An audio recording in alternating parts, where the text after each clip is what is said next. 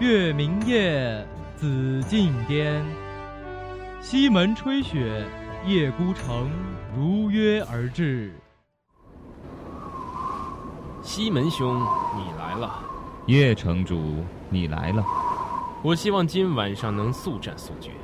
你以为你可以赢过我的剑吗？不，凤凰剧场快开始了。谁在上面打架？好吵啊！不知道凤凰剧场开始了吗？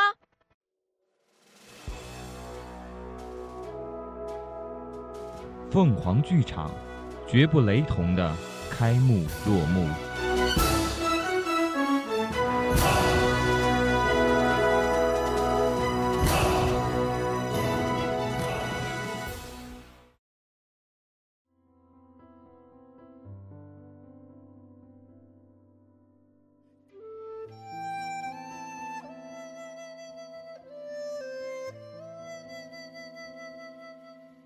我是清代，这昭和后宫无数宫女中的一个。虽说是在宫里，离这世间最尊贵的人最近，可我见到的最多的却是假宫女的、太监的、嫔妃的、皇后的、太后的，还有皇帝的。因为身为宫女，永远要低着头听从主子的命令，训诫、责骂，甚至打罚，不能抬头。抬头就是大不敬，就是顶嘴，就是心中不服气，只会招来更多麻烦，甚至惹来杀身之祸。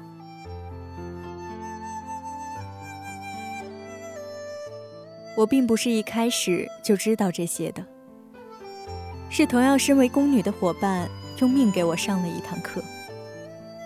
我也奇怪，早先在家中为何听不进去夫子的传道授业解惑？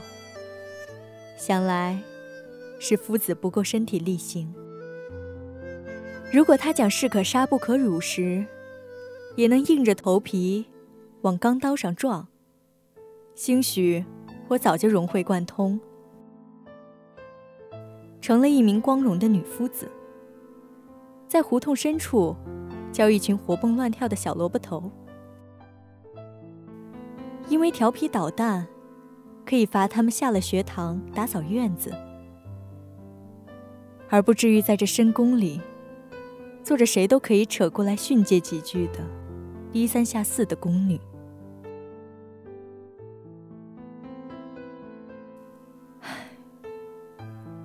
其实，即便我学问做得比孔夫子还要好，我大概也是当不成女夫子的，因为我爹谋反了，不是被冤枉的。我其实是个很坦诚的女子，我十分坦然地承认了这个事实。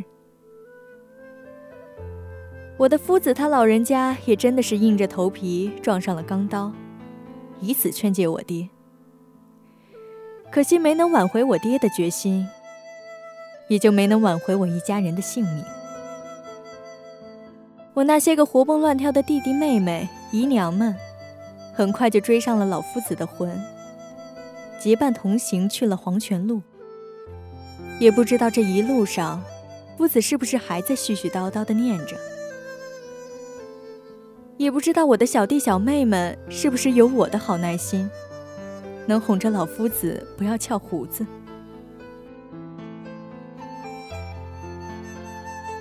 而我却独独活了下来。我不知道自己是不是幸运，叶家连家眷带仆人侍从，共计死了七百九十九个人，皇帝居然能容忍着不凑个整数。把我也咔嚓在那午门的刑场上。我能活下来，全靠一个人——当朝平南公主，也是皇帝最疼爱的女儿。他的一句话，御前侍卫就将我从叶家八百个被捆绑的结结实实的人中扒拉了出来，丢在了无边漫长的深宫里。是以，我没能见到七百九十九颗人头同时落地的场面，也没能见到百姓口中七百九十九个刽子手齐齐挥舞斩头刀的风姿。从此，我就苟且的活在这深宫之中。从此，我就背上了几百条人命的债。即使命垂一线，即使九死难生，即使饱受屈辱，我也命硬着一次一次的死里逃生，因为我不敢死去。虽然我知道，眼睛一闭就可以和九泉之下的家人团聚，可我没法面对几百个无辜下人的冤魂。他们只是为了谋生才来叶家的，却不想为此搭上了性命。反而我，一个逆贼之后，活了下来，叫我怎么给他们一个交代？所以，我不敢死去，只能拼命的活着。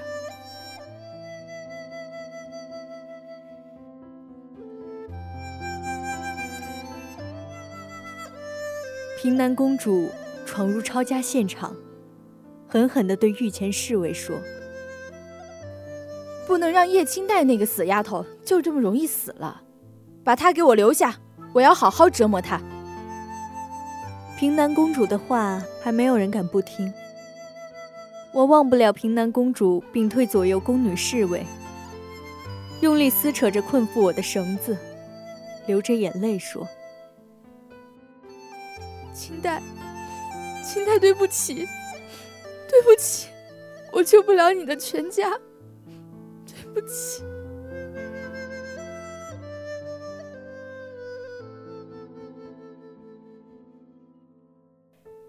公主和我一起长大，因为投缘，她幼时更是吃住都在将军府，倒是宫里不爱待。她十岁那年就拿着情信来找我哥哥叶苏乔，说非他不嫁。哥哥笑着拒绝了他，说自己早有心上人。可能从那时起，我那早慧而聪明的长兄就知道，叶家早晚有倾覆的那一天。他不愿意让公主为难。不然，满桌的宣纸上，为何布满“平南”二字？平南公主抱着我，拼命地说对不起，说她去求皇上，哪怕只留下幼童也可以，稚子无辜。可最终，皇帝只同意留下我，这个手无缚鸡之力，对昭和王朝不会产生任何威胁的女子。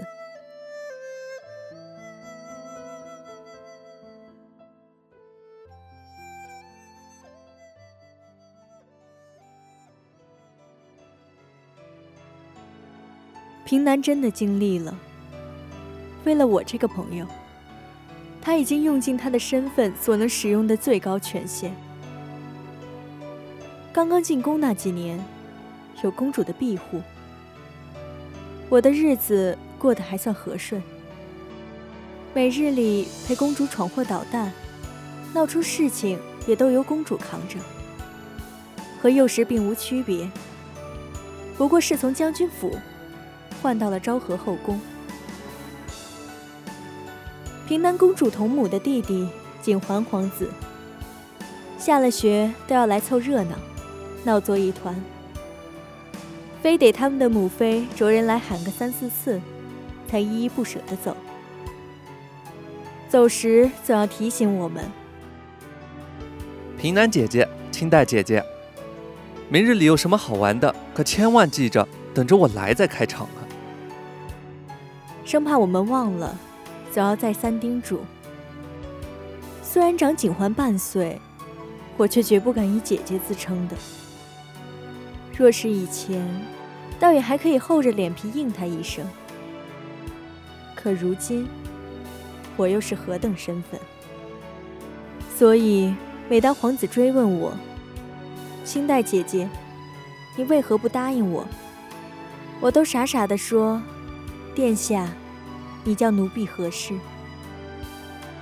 时间久了，景环也慢慢知趣了，不再喊我姐姐。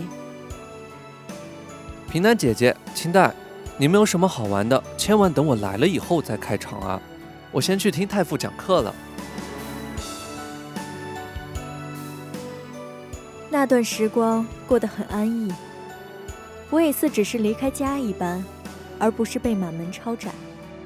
每一个快乐的日子，都像偷来的。我一个罪臣之后，能冻不着、饿不着。还能和公主、皇子混在一起，真是上天的眷顾。每天晚上睡觉之前，我都在心里默念：又赚了一天。进宫四年后，好日子终于到头了。平南公主要远嫁了，回鹘王子远在西北，据说距离京城。一个单程就要三个月。这个世间最尊贵的女子，在听到指婚后，砸碎了魏夏宫里所有能砸的东西。我日夜守着平南，给他喂水，给他喂饭，却见他日夜消瘦下去。清明时，他会痛哭：父皇为何如此狠心？不清明时，他会晃着我的身子，一遍又一遍地喊着哥哥的名字。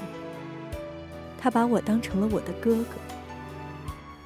我拨开他额前凌乱的长发，为他擦净花掉的妆容，说：“好的，平南，下辈子我一定娶你。”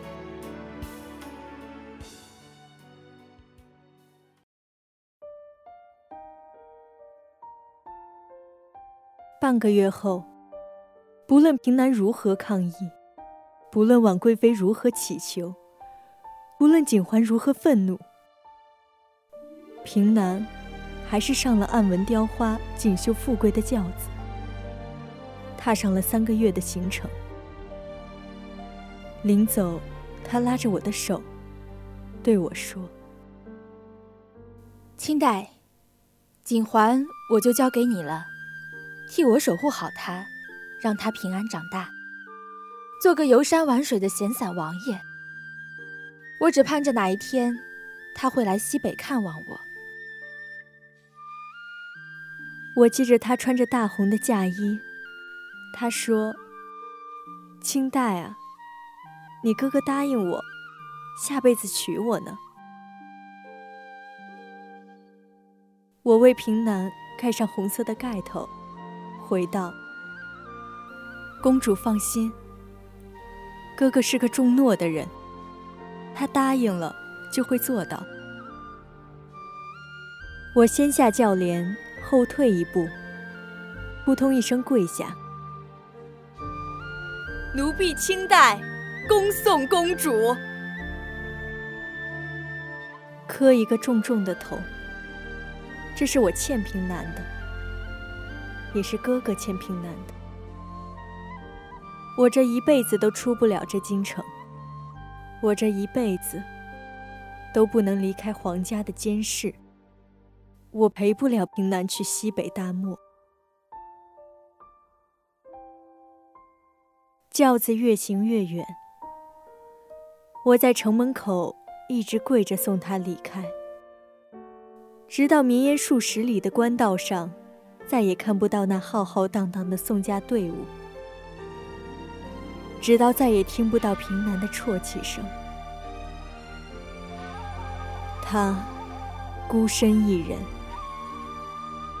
除了跪在那里，我不知道该如何陪伴那个孤独而心灰意冷的女子。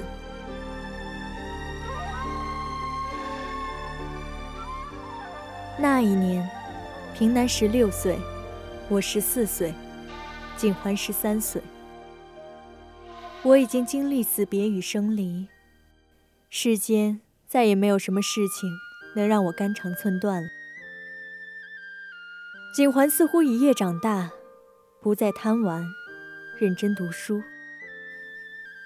平日里见了太子，总要顶撞三分。现如今。也会恭恭敬敬的请安。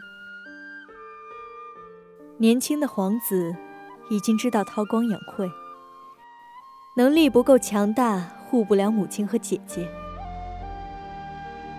我也从平南公主的侍女，变成了景环皇子的侍女。又过了半年，皇后以男女大防为由，将我调离景环身边。从此。我的头再也没有抬起来过，再也没有听过关于平南或者景环的只言片语。离开景环，我就被送往教习嬷嬷那里学习规矩。秋天过后，宫里会进一批新的才女，正是缺人手，所以宫里每每这个时候开始训练宫女，以伺候将来入宫的新人。规矩第一条，就是不能抬头。每十个人站在一条木板下，木板只打到胸前的高度，弓着身子站在下面，一站就要站两个时辰。一抬头，就要被木板上的铁钉扎得头破血流。直到十天以后，没有木板，我们也不会抬起头来。有几个女孩受不住，直接派到浣衣局去了。从此不论冬夏，一双手再也离不开水。年至二十五，也不会被大赦出宫，一辈子老死在宫里。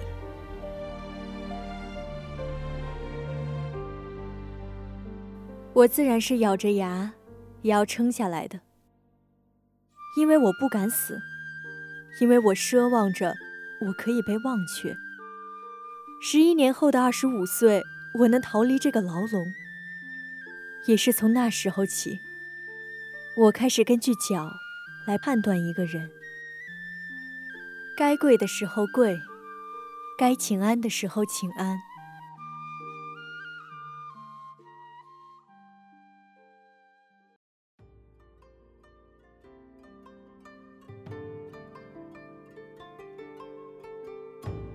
我伺候的第一个主子，是户部尚书的嫡女，卢月华。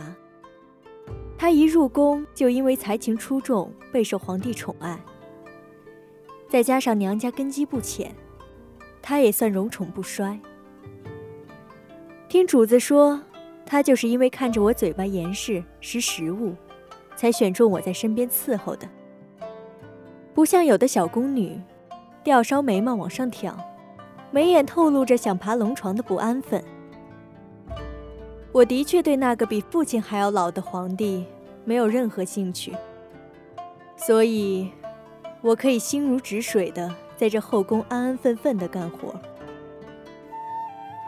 小主年华正好，十六岁的年纪，浑身散发着青春的气息。想必皇帝正是瞧中了小主这一点，格外宠爱。不仅赏赐不断，更是位分连升。不过短短半年，就已从答应升至贵人。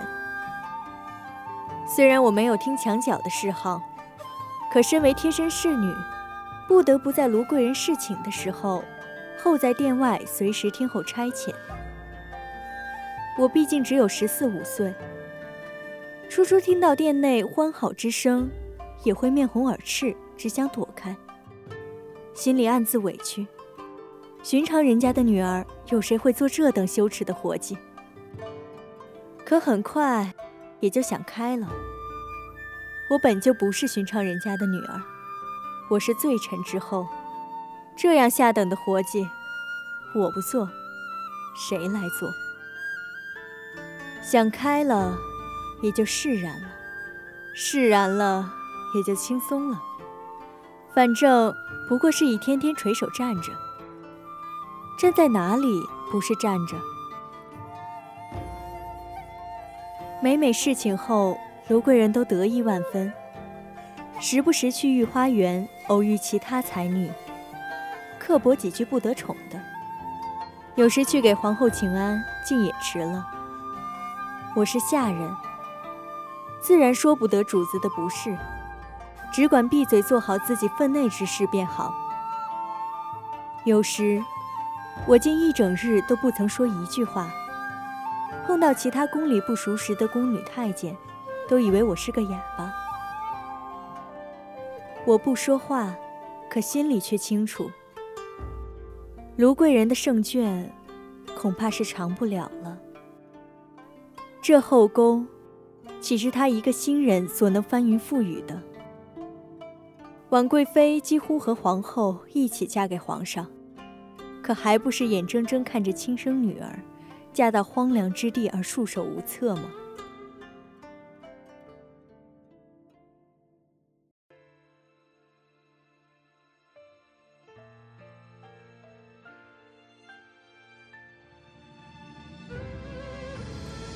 到这里，也不知道平南怎么样了。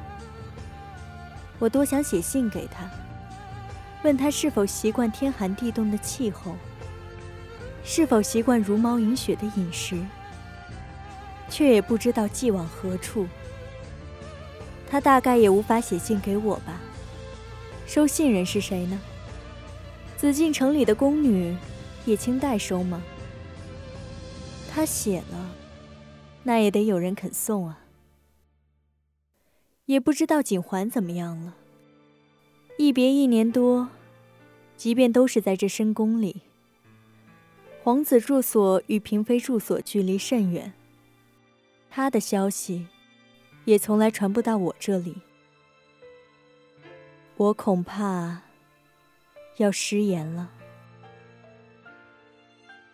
我恐怕做不到答应平南的事情。照顾好景环，因为我见不到他。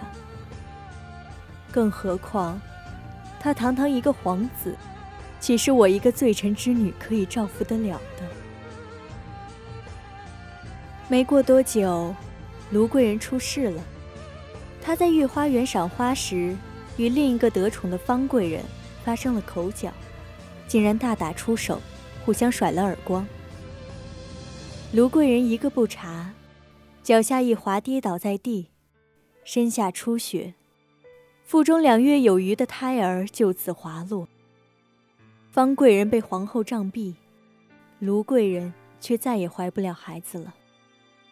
她躺在床上，短短三天就瘦脱了相，颧骨上一丝肉也没有了，一双大大的眼睛只盯着床顶看，却再也没了神。皇帝来过几次，很快厌倦了卢贵人半死不活的样子，下令封了宫。封宫，也就是让他等死了。半月后，卢贵人去了。作为他的侍女，我和一干宫女太监穿着白衣跪了三天。全家人被抄斩时，我都没有机会穿上的衣服。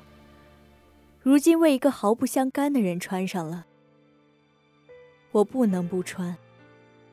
不穿，我就得去见爹娘了。我不敢。本期《凤凰树下》清代红上篇到这里就和大家说再见了，敬请期待下篇的精彩内容。播音：雨晨、喜任、若琳。采编一凡，机务飞敏，携众监听，感谢大家的收听，我们下期再见。